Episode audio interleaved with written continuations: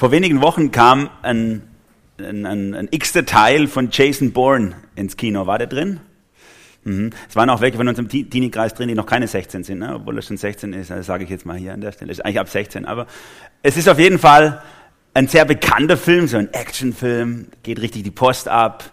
Und ein cooler Schauspieler, Matt Damon, sieht gut aus, also auch für die Frauen was zum, An, äh, zum, zum, naja, wie auch immer. Dieser Mann ist seit zehn Jahren, zwölf Jahren auf der Suche nach seiner Identität. Er rennt dauernd hinterher, er kriegt immer mehr Puzzleteile, jetzt in der vierten oder fünften äh, Folge sozusagen seiner Identität zusammen und trotzdem treibt ihn die Frage um, wer bin ich? Was ist meine Identität? Ich war schon x-mal im Kreissaal Nicht als Notfallseelsorger, sondern zur Entbindung unserer Kinder. Wisst ihr, was die unnötigste Frage im Kreissaal ist, die eine Mutter ihrem Kind stellt, wenn es gerade neu geboren ist? Äh, Aussage, sorry. Hallo, mein Baby, ich bin's, deine Mama. Also mal abgesehen davon, dass vermutlich die kognitiven Fähigkeiten dem Kind äh, fehlen, um das auch wirklich aufzunehmen. Was es, was es sagt, ist es auf jeden Fall für das Kind schon längst klar. Das kleine Baby weiß, das ist meine Mutter. Denn ich war ja schließlich gerade neun Monate in ihm, in ihr.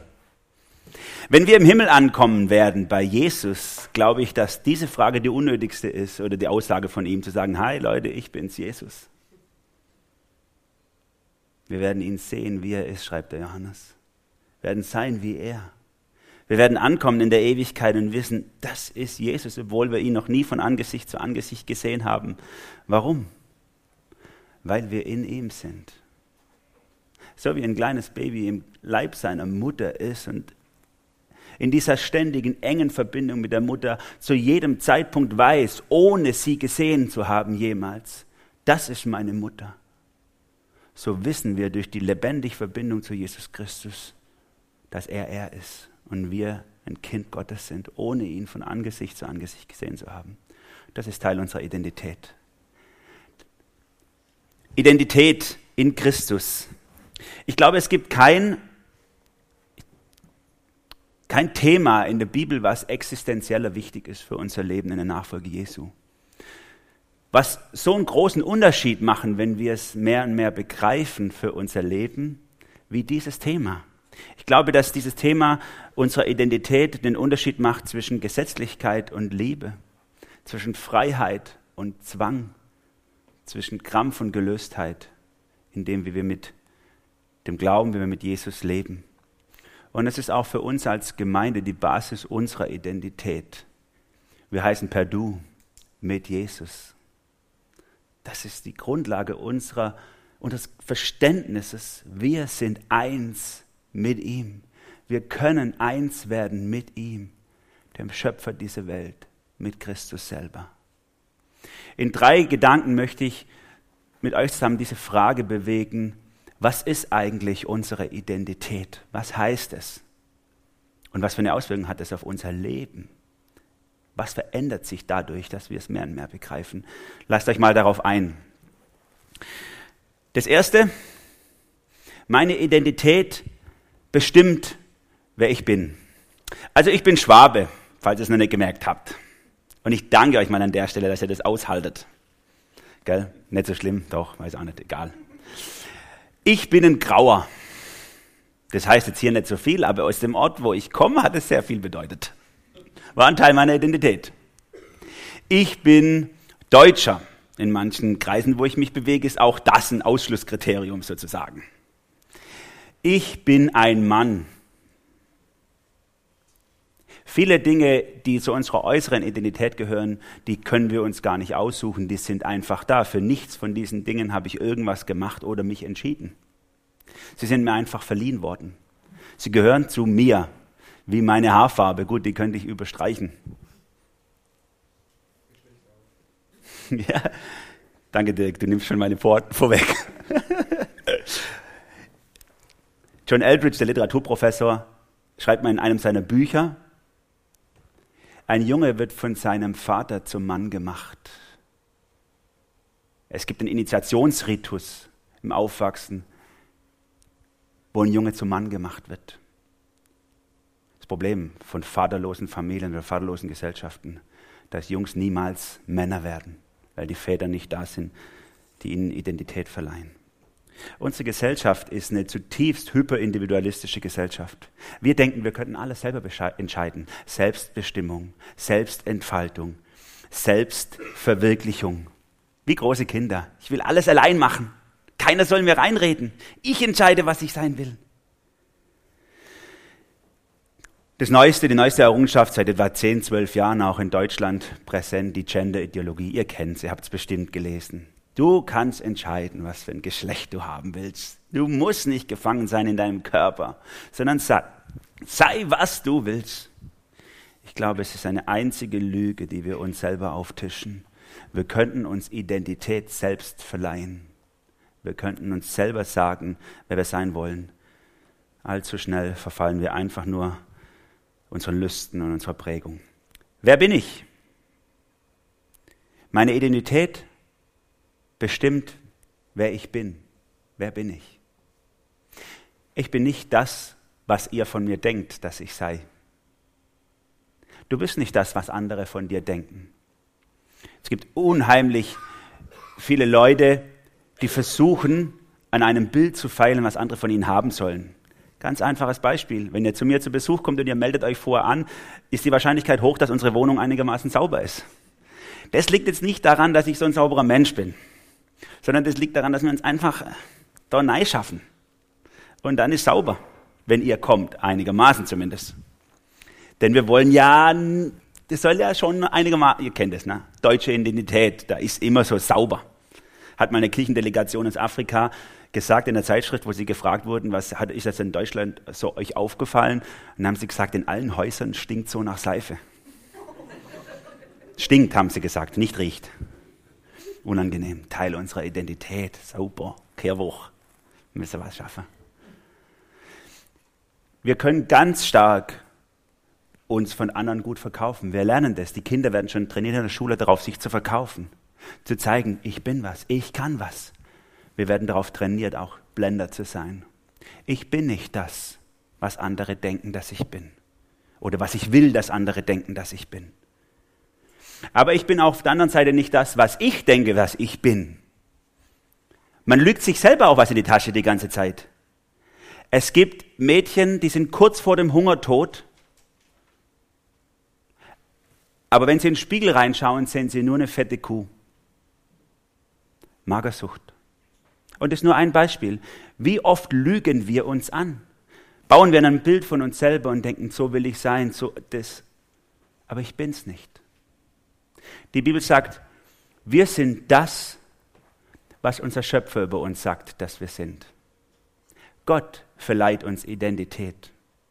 Wir sind das, was er sagt, was wir sind. In der Bibel gibt es ungefähr 70 Stellen im Neuen Testament, roundabout, wo beschrieben wird, was wir in Christus sind oder haben. Ich lasse mal ein paar davon einfach durchlaufen, dass ihr seht, in wie vielen Stellen über unsere Identität gesprochen wird. Das müsst ihr jetzt nicht unbedingt lesen, außer euch ist super langweilig. Dann ist es gut, ein bisschen Bibel zu lesen. So viele Stellen, die darüber sprechen, was du bist in Christus. Ein wichtiger Gedanke ist, das mitzunehmen. Gott verleiht uns Identität. Aus ihm aber kommt es, dass ihr in Christus Jesus seid. 1. Korinther 1,30. Gott verleiht dir Identität. Von ihm kommt es, dass du in Christus bist. In Christus ist deine Identität, die Gott dir verleiht. Die Bibel beschreibt unsere Identität als Menschen auf zwei verschiedene Arten. Sie sagt, es gibt die Möglichkeit, dass du in Adam bist oder dass du in Christus bist. Und falls ihr eine Bibel daheim habt und drin lest, dann müsst ihr die kommunikativen Bibeln, also Hoffnung für alle etc., ein bisschen auf die Seite legen und eine Bibelübersetzung nehmen, die sich stärker an dem, der Wortwahl äh, des griechischen Grundtextes orientiert, denn dort wird das auch erhalten, dieses in Christus, fast 70 Mal im Neuen Testament. Unsere Identität in Christus. Gott sagt uns, wer wir sind. Nicht der Spiegel sagt dir, wer du bist.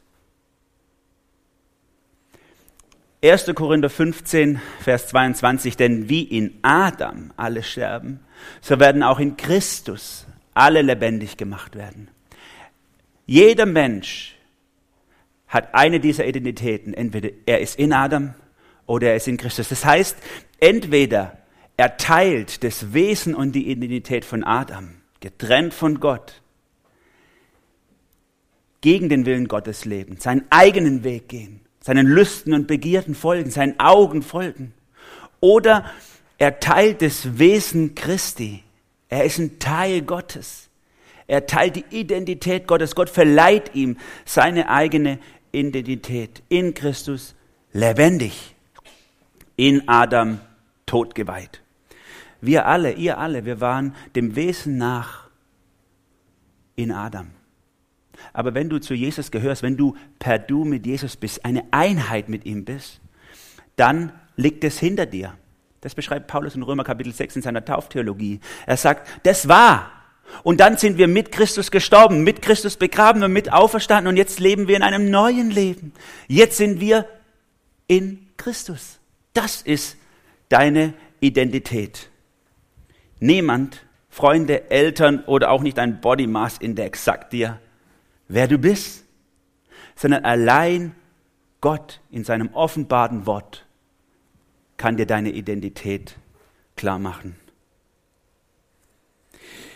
Ich glaube, dass wir, viele von uns, das noch viel zu wenig verstanden haben. Auch ich in manchen Situationen zu wenig verstanden habe. Und immer dann, wenn es krampfig wird in meiner Nachfolge mit Jesus, dann merke ich, ich habe was nicht verstanden. Hier mache ich was, was gar nicht zu mir passt, was gar nicht zu meiner Identität in Jesus passt. Meine Identität bestimmt, wer ich bin. Ich glaube, dass viele von uns noch viel zu wenig kapiert haben, dass wir viel zu wenig kapiert haben, wie schrecklich unsere Identität in Adam war, wie widerlich, wie stinkend, wie wenig passend wir für Gottes Bestimmung in unserem Leben waren. Wie abscheulich, todeswürdig, lieb und gottlos wir waren, als wir in Adam waren. Und dann nimmt uns Gott heraus und gibt, verleiht uns eine neue Identität. Und das ist das Zweite, was wir viel zu wenig kapieren, wie wunderbar diese Veränderung in unserem Leben ist.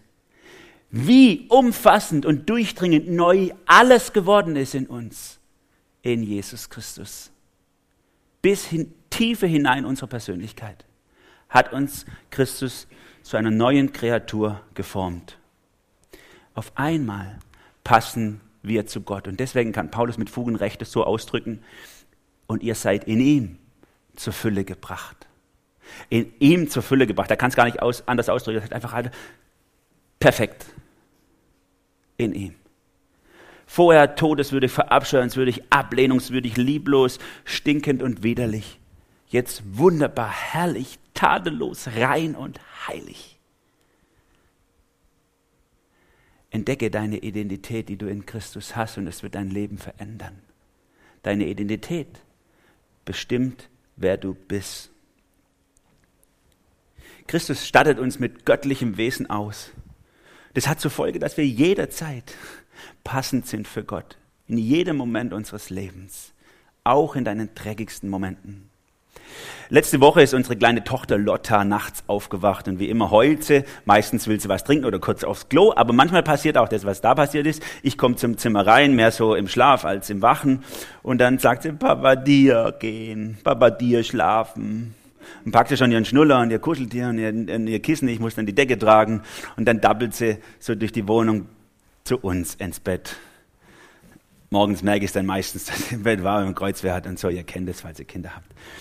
Wann immer unsere Kinder Angst haben, einsam sind, allein sind, nicht mehr schlafen können, wo ist der Ort ihrer Sicherheit? Das Gräbele. Oder? Du kannst jederzeit zu Gott reinschlupfen. Du bist ein Teil von ihm. Er sagt niemals, geh fort und schau morgen Kreuzweh. Denn du bist passend für ihn. Du gehörst zu ihm. Du bist ein Teil von ihm. Deine Identität bestimmt, wer du bist. Früher verloren, jetzt gerettet. Früher unwürdig, jetzt würdig gemacht. Früher stinkend, jetzt ein Wohlgeruch für Gott. Ich fasse das nur zusammen, was hier unten an Bibelstellen einfach durchläuft. Früher warst du ein Sünder, jetzt bist du ein Heiliger. Früher warst du ungerecht, jetzt bist du gerecht gemacht. Früher warst du getrennt von Gott, jetzt bist du ein Teilhaber der göttlichen Natur. Früher warst du nur Geschöpf Gottes, jetzt bist du ein Kind Gottes. Das ist das Erste, was wir verstehen müssen, wenn wir über die Identität von uns nachdenken. In Christus oder in Adam. Und wenn du in Adam bist noch, wenn du merkst, ich bin getrennt von Gott, dann liefer dich mit Haut und Haaren diesem Gott aus. Und dein Leben wird sich von Grund auf verändern. Und wenn du in Christus bist, wenn du merkst, ich bin per Du mit Jesus, ich bin mit ihm eine Einheit, dann entdecke mehr und mehr, was das für eine Auswirkung hat auf dein Sein. Deine Identität bestimmt, wer du bist, aber was folgt daraus? Deine Identität bestimmt auch, wie du dich verhältst. Da ist ein Papa, der ist sehr jähzornig. Das könnte fast jeder von euch Männer sein, vermutlich. Also ich bin ein jähzorniger Mann, ja. Ich kann richtig, so meine Frau kann das erzählen, wenn ich meine Tür geschlagen habe früher. Das kommt nicht mehr so oft vor, sage ich ehrlich. Ne? Seit ich in Räumen wohne, die im AB-Verband gehören, muss ich ein bisschen besser aufpassen. Jähzorn ist ein Teil meines alten Wesens in Adam. Aber in Christus bin ich von Grund auf erneuert und muss nicht mehr jähzornig sein. In Adam kann ich es nicht anders sein. Wenn jetzt so ein jähzorniger Papa seine Frau und seine Kinder schlägt und durchdreht und so und die sagen zu ihm, ey, warum machst du das, Papa? Und er sagt, was kann ich denn dafür? Ich bin halt jähzornig. Mein Vater war schon so und mein Opa auch, so sind wir halt. Mit Grauers. Wie ich mich selber sehe, was meine Identität ist, so werde ich mich verhalten. Wenn einer sagt, ich bin ein Alkoholiker, was macht er? Dann sauft er. Wenn einer sagt, ich bin ein Depressiver, was macht er? Er ist depressiv den ganzen Tag. Das heißt nicht, dass wir nicht alle mal saufen könnten, dass wir nicht alle mal depressiv sein könnten und dass wir nicht alle mal jetzt auch nicht sein können, aber es ist nicht Teil unserer Identität. Das ist der Unterschied zwischen Tat und Wesen. Früher in der Jugendarbeit ist es mir schwer gefallen, ernst zu sein. Ich war oft einfach lustig, habe nur einen Witz nach dem anderen gerissen, bis ich irgendwann gemerkt habe, oh, das, das bin ich eigentlich gar nicht. Ich will einfach nur gut ankommen bei den Leuten. Ich bin eigentlich auch manchmal tiefgründig. Und dann habe ich mehr und mehr das abgelegt, habe gemerkt, lustig ist, hat auch seinen Wert, ist auch schön, Freude zu verbreiten und einen Witzle erzählen und so. Ne? Mit Gunter zusammenhockt, der erzählt er auch ein Ding nach dem anderen. So, das ist ein Teil seiner Identität vielleicht.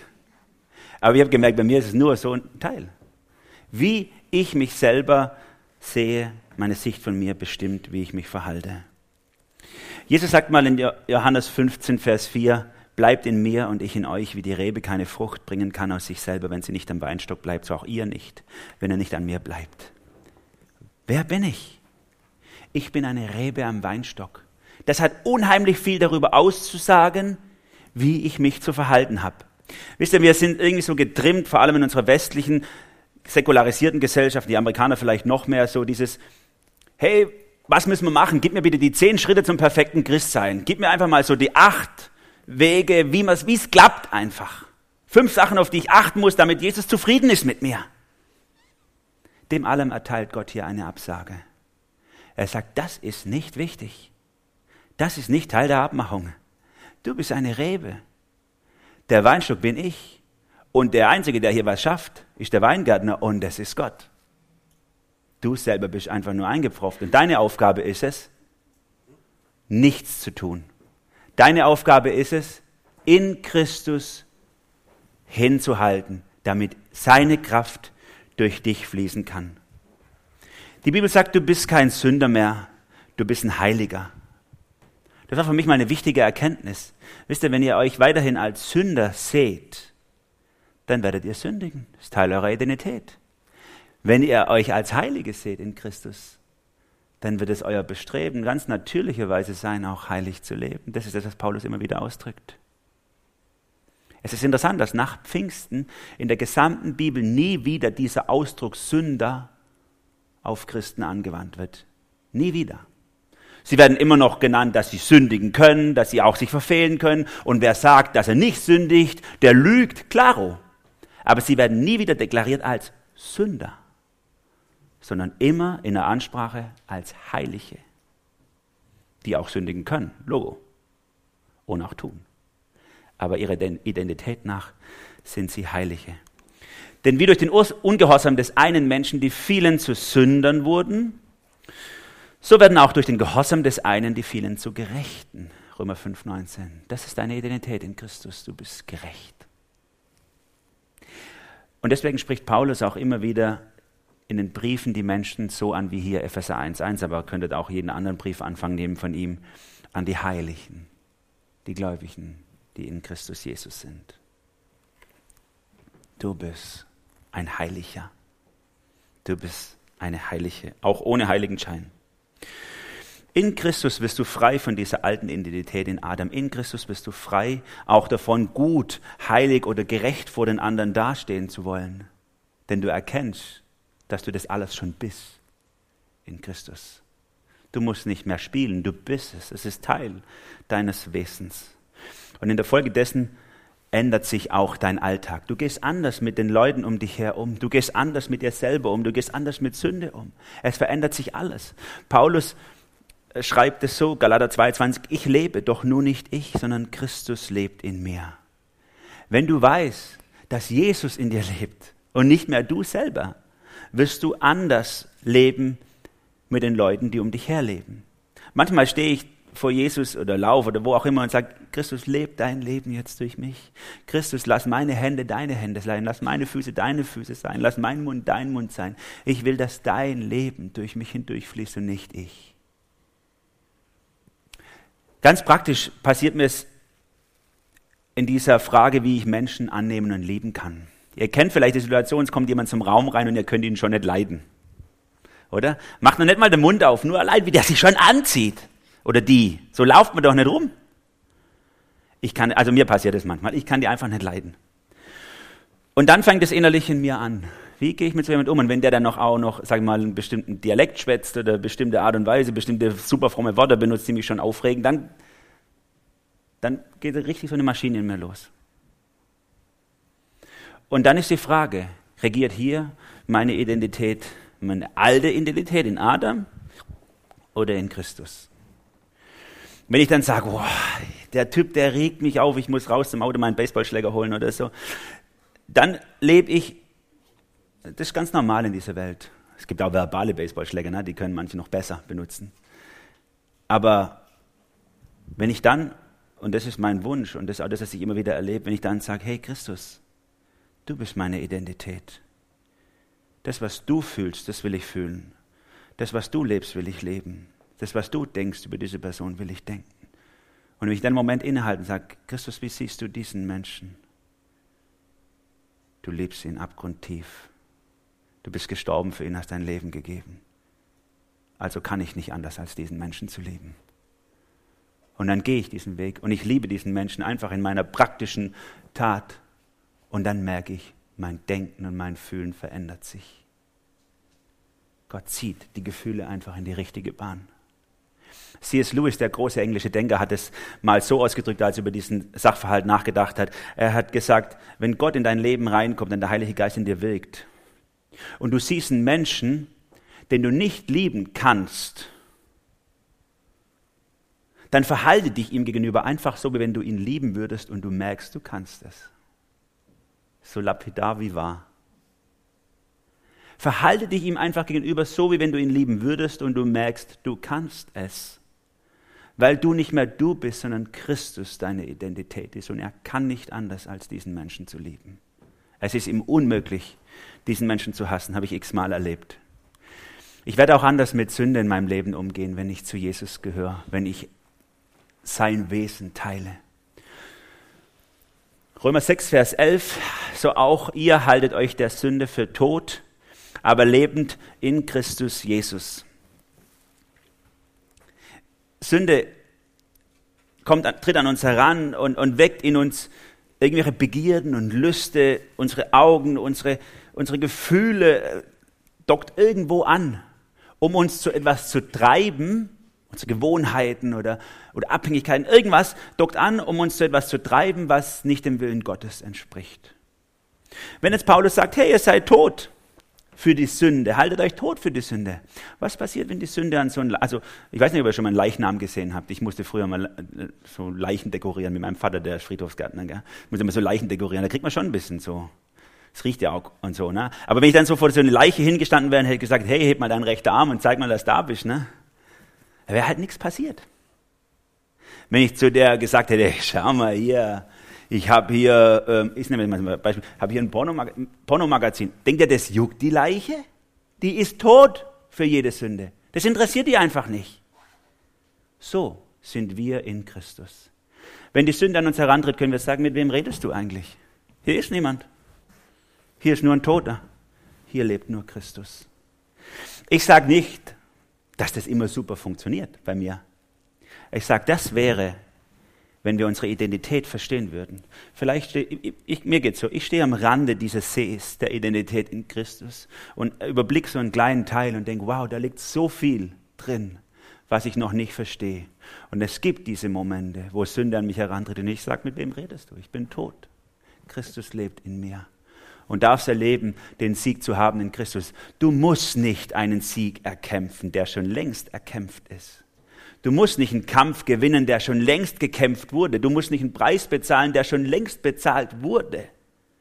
Du kannst alles, was in Christus ist, einfach nur adaptieren für dich.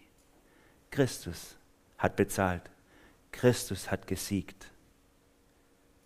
Du darfst ein Teil von ihm sein, in seinem Sieg leben. Und deswegen werden wir auch anders mit uns selber umgehen.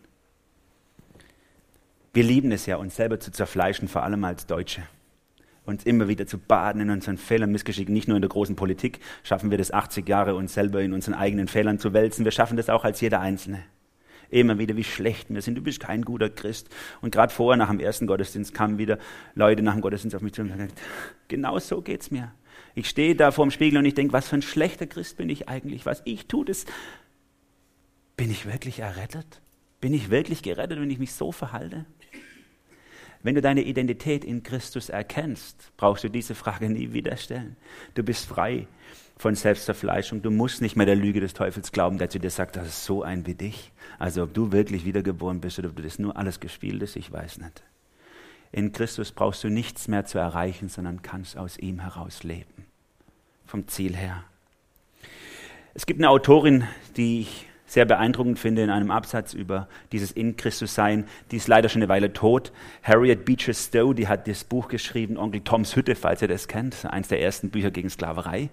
Und die hat auch fromme Bücher geschrieben. Und die schreibt in einem dieser Bücher, wie bringt der Zweig Früchte? Nicht dadurch, dass er sich unaufhörlich anstrengt, sondern scheinen Luft zu bekommen. Nicht durch unnützes Ringen um jene belebenden Einflüsse, die der Blüte ihre Schönheit geben und dem Blatt das Grün. Nein, der Zweig bleibt ganz einfach am Baum. In stiller, ungestörter Verbindung mit ihm. Und Blüten und Früchte bilden sich und wachsen wie von selbst. Wie also soll ein Christ Frucht bringen, dadurch, dass er sich anstrengt und müht, das zu erreichen, was ihm umsonst gegeben wird? Durch Meditation über Wachsamkeit, über Gebet, über das, was er tun und lassen soll, über Versuchung und Gefahren? Nein.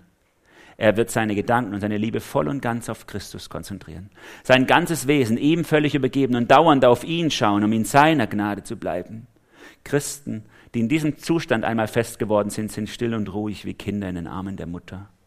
Christus mahnt sie zur rechten Zeit und am rechten Ort an ihre Aufgaben und Pflichten. Er tadelt sie wegen jeden Fehlers. Er berät sie in jeder Schwierigkeit und spornt sie zu allem an, was nötig ist. In ewigen und zeitlichen Dingen machen sich solche Christen keine Sorgen um das Morgen denn sie wissen, dass Christus für sie heute ebenso gut erreichbar ist wie morgen und dass die Zeit seiner Liebe keine Grenzen setzt. Ihre Hoffnung und ihr Vertrauen beruhen einzig darauf, was er für sie tun kann und will, nicht darauf, was sie nach ihrer Meinung selbst für ihn tun könnten und wollten. Der Pietismus, so sehr ich den Pietismus liebe und schätze, der hat ein paar Lügen, die er mit sich rumträgt und die hat er als Bilder in seine Gemeinschaftshäuser gehängt. Das Bild vom schmalen und breiten Weg, wie wenn wir es schaffen könnten, in der Nachfolge Jesu dran zu bleiben. Oder dieses schöne Bild, das tat ich für dich, was tust du für mich? Eine Riesenlüge, die wir mit uns rumtragen. Wir denken, wir könnten Gott irgendetwas hinzugeben oder zurückgeben oder machen oder erreichen. Er hat alles getan. Bleib einfach in ihm. Partizipier an seinem Sieg, an seiner Reinheit und an seiner Heiligkeit in jedem Moment deines Lebens. Und es wird dein Verhalten von Grund auf verändern. Deine Identität bestimmt dein Verhalten. Du musst nichts darstellen und erreichen, sondern du darfst von dem her leben, der gesagt hat, es ist vollbracht. Ein dritter Gedanke über die Identität, und es gäbe sicherlich noch viele andere zu sagen, ist sehr umfassend. Meine Identität bestimmt, wo ich hingehe. Und das meine ich jetzt in zweierlei Hinsicht. Zum einen, wo ich hingehe mit meinem Leben, wie ich meine Entscheidungen treffe, sage ich mal, der Zweck, der Sinn meines Lebens, aber auch wo ich hingehe nach diesem Leben, was das Ziel meines Lebens ist. Ein Auto, das gebaut wird von irgendeiner Firma, hat einen ganz klaren Zweck und ein ganz klares Ziel. Es hat den Zweck, dich von A nach B zu bringen und irgendwie so dein älter werdendes Outfit, je älter die Männer werden, desto schneller und schnittiger werden die Autos, gell? Also dich ein bisschen aufzupuschen, damit die Leute denken, wow, na, so. Das ist so ein bisschen der Zweck. Und es hat ein ganz klares Ziel, nämlich irgendwann in der Verschrottungsanlage zu landen und dann wieder neu Ressourcen daraus gewonnen zu werden für andere Dinge. Zweck und Ziel sind von seinem Schöpfer festgelegt. Und so auch bei dir. Dein Zweck und dein Ziel ist festgelegt von deinem Schöpfer. Vor Weihnachten war mein Vater todkrank und wir haben damit gerechnet, dass wir ihn loslassen müssen und dass er stirbt. Das ist zum einen sehr traurig, vor allem für die Enkelkinder, denke ich mal. Aber auf der anderen Seite war ich auch sehr getröstet. Denn ich weiß, dass mein Vater seinen Zweck seines Lebens, den Sinn seines Lebens erkannt und gelebt hat in Christus und dass er das Ziel seines Lebens erreichen wird, wenn er stirbt.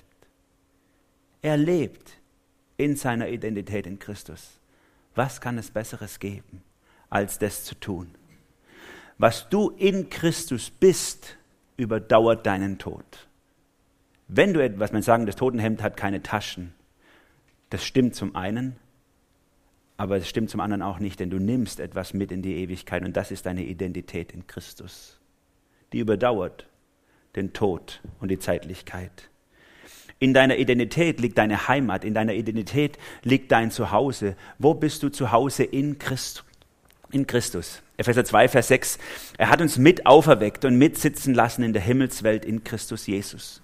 Gott hat dich schon längst in sein Reich hineingenommen. Du bist schon in der Ewigkeit. Du lebst das nach jetzt, was schon längst passiert ist. Denn ihr seid gestorben und euer Leben ist verborgen in dem Christus, mit dem Christus in Gott. Das, was mal sein wird, sichtbar, ist jetzt schon längst da. Wie, vielleicht kennt ihr den Film Matrix noch, wie in diesem Film. Wir leben in einer Wirklichkeit, die noch gar nicht sichtbar ist die jetzt in einer geistlichen Dimension da ist und die wir einmal auch sichtbar sehen werden, wie das Baby im Leib seiner Mutter lebt in einem viel größeren Setting, was es aber erst erkennt, wenn es geboren wird und mehr und mehr da rein wächst. Nicht vorher. In Christus bin ich längst schon tot und Jesus lebt in mir. Was ich jetzt lebe, lebe ich für ihn und aus ihm und wenn ich sterbe, gehe ich zu ihm. Wofür und wozu lebst du? Deine Identität bleibt bis in die Ewigkeit. Und ich glaube, wenn wir das verstehen würden mehr und mehr, dann würde sich etwas verändern in uns. Es würde sich etwas entkrampfen, etwas lockern. Wir würden deswegen nicht mehr in Sünde schwelgen oder ausschweifender oder was weiß ich was, sondern wir würden viel freudiger und fröhlicher einfach das leben, was Jesus uns vor die Füße legt. Gestern war ich in meiner Bibellese bei Johannes 15 angekommen was ich vorher gelesen habe, kurz der Weinstock und die Reben.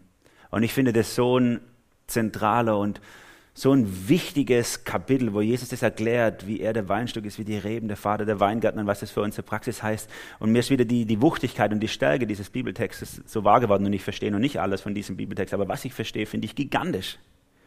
Und da ist mir wieder Hudson Taylor eingefallen, den ich schon vor vielen Jahren studiert habe, dieser Missionar, der, der als erstes so diese Idee der Kultursensitivität entwickelt hat und der der Gründer der China-Inland-Mission, heute Überseeische Missionsgemeinschaft, gewesen war und durch den China erst mit dem Evangelium von Jesus im Umfassenden ähm, erreicht wurde. Und heute ist es vielleicht eine der dynamischsten christlichen Regionen der Welt. Und er hat 15 Jahre lang seines Dienstes in China über diese Frage gebrütet, wie kann ich in Jesus bleiben? Immer wieder Johannes 15, bleibt in mir Dann bringt ihr viel Frucht. Und er sagt, wie kann ich? Wie kann ich? Er schreibt mal in einem Brief an seine Schwester in England, ich betete, ich quälte mich ab, ich fastete mühte mich, ich fasste Vorsätze, las die Schrift fleißiger, suchte mehr Zeit zur inneren Sammlung. Alles war vergebens. Täglich, fast stündlich drückte mich das Bewusstsein der Sünde zu Tode, zu Boden. Dann kam die Frage, gibt es keine Hilfe? Muss es immer so weitergehen, immer Kampf und anstatt des Sieges nur Niederlagen? Statt Kraft zu gewinnen, schien ich immer schwächer zu werden und weniger gegen die Sünde auszurichten. Ich hasste mich, ich hasste die Sünde, und doch bekam ich keine Macht über sie. Ich fühlte, dass ich ein Kind Gottes war, denn trotz allem schrie sein Geist in meinem Herzen des Aber, lieber Vater, aber ich war nicht imstande, mein Kindesrecht auszuüben. Vielleicht geht's dir auch so. Du spürst, da ist was da, aber ich kann's nicht greifen. Wie soll das gehen? Er hatte einen Freund, den Missionar John McCarthy, mit dem er im Briefkontakt stand. Und als der selber für sich das entdeckt hat, hat es Hudson Taylor geschrieben in einem Brief. Und Hudson Taylor war, das hat sein ganzes Leben verändert, dieser Brief. Dieser John McCarthy schreibt ihm, dass ich meinen Heiland seinen Willen in mir wirken lasse, nämlich meine Heiligung. Das ist es, was durch seine Gnade mein Lebensinhalt sein soll. In ihm bleiben, nicht selber kämpfen und sich abmühen. Wegsehen auf ihn, sich auf seine lebendige Kraft verlassen, ihm vertrauen, dass er alle Verdorbenheit des Herzens besiegt in der Liebe eines allmächtigen Retters ruhen, in der Freude einer gewissen völligen Erlösung, einer Erlösung von allen Sünden und sich wirklich in den Seinen als den höchsten Willen fügen, das alles ist nicht neu. Doch es ist neu für mich. Mir ist, als ob die erste Morgenröte eines herrlichen Tages über mir angebrochen ist. Ich grüße sie mit Zittern, aber voller Vertrauen. Ich habe das Gefühl, als wäre ich nur bis ans Ufer eines Meeres gekommen, das ohne Grenzen ist, als hätte ich nur genippt von etwas, das allen Durst löscht. Christus ist mir jetzt buchstäblich die ganze Kraft und die einzige Kraft für meinen Dienst. Er ist der alleinige Grund meiner unveränderlichen Freude. Möchte er uns in die Erkenntnis eines unergründlichen Reichtums reinführen. Als Hudson Taylor diesen Brief bekommen hat, hat es alles verändert. Es war der 4. September 1869 in seiner kleinen Missionsstation in Xinjiang hat er diesen Brief erhalten und dann schreibt er im Rückblick auf diesen Moment, wo er den Brief gelesen hat, während ich den Brief las, wurde mir alles klar. Ich blickte auf Jesus und welch eine Freude strömte da in mein Herz. Weg von dir, was du kannst und nicht kannst, was du tun sollst und nicht tust, hin auf Jesus. Er hat gemerkt, ich bin doch längst schon in ihm. Ich muss es nicht erreichen. Es ist erreicht. Hast du es für dich auch entdeckt? Bist du bereit, an dieses Meer zu stehen und zu trinken davon und mehr und mehr zu erkennen, wie das dein Leben verändert? Deine Identität bestimmt, wo du hingehst, Zweck und Ziel deines Lebens. Ich möchte zum Schluss kommen. Eines der größten Weltwunder ist die chinesische Mauer. Ihr wart vermutlich noch nie dort, aber ihr kennt sie alle. Die chinesische Mauer wurde gegen die Horden, ich denke mongolischen Horden, gebaut, um China zu schützen. Hat aber nie wirklich seinen Zweck erfüllt. Warum? Weil die Leute ganz einfach die Türhüter bestochen haben. Was bringt die ganze Mauer, wenn du einen Verräter hast in den eigenen Reihen? Solch einen Verräter habt ihr alle, haben wir alle in uns. Und das sind unsere fünf Sinne, unsere Augen, unser Verstand zum Beispiel. Das ist unser Verräter. Der sagt uns, schau mal, du hast gelogen, du bist ein Lügner. Nein, sagen wir manchmal zu den Kindern, du bist aber ein Lügner. Nein, das ist doch kein Lügner.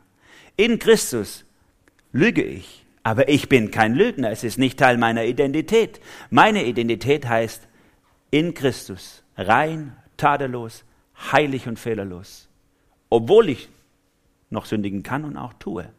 Aber es ist nicht meine Identität. Christus und sein Wort sagen mir was ganz anderes.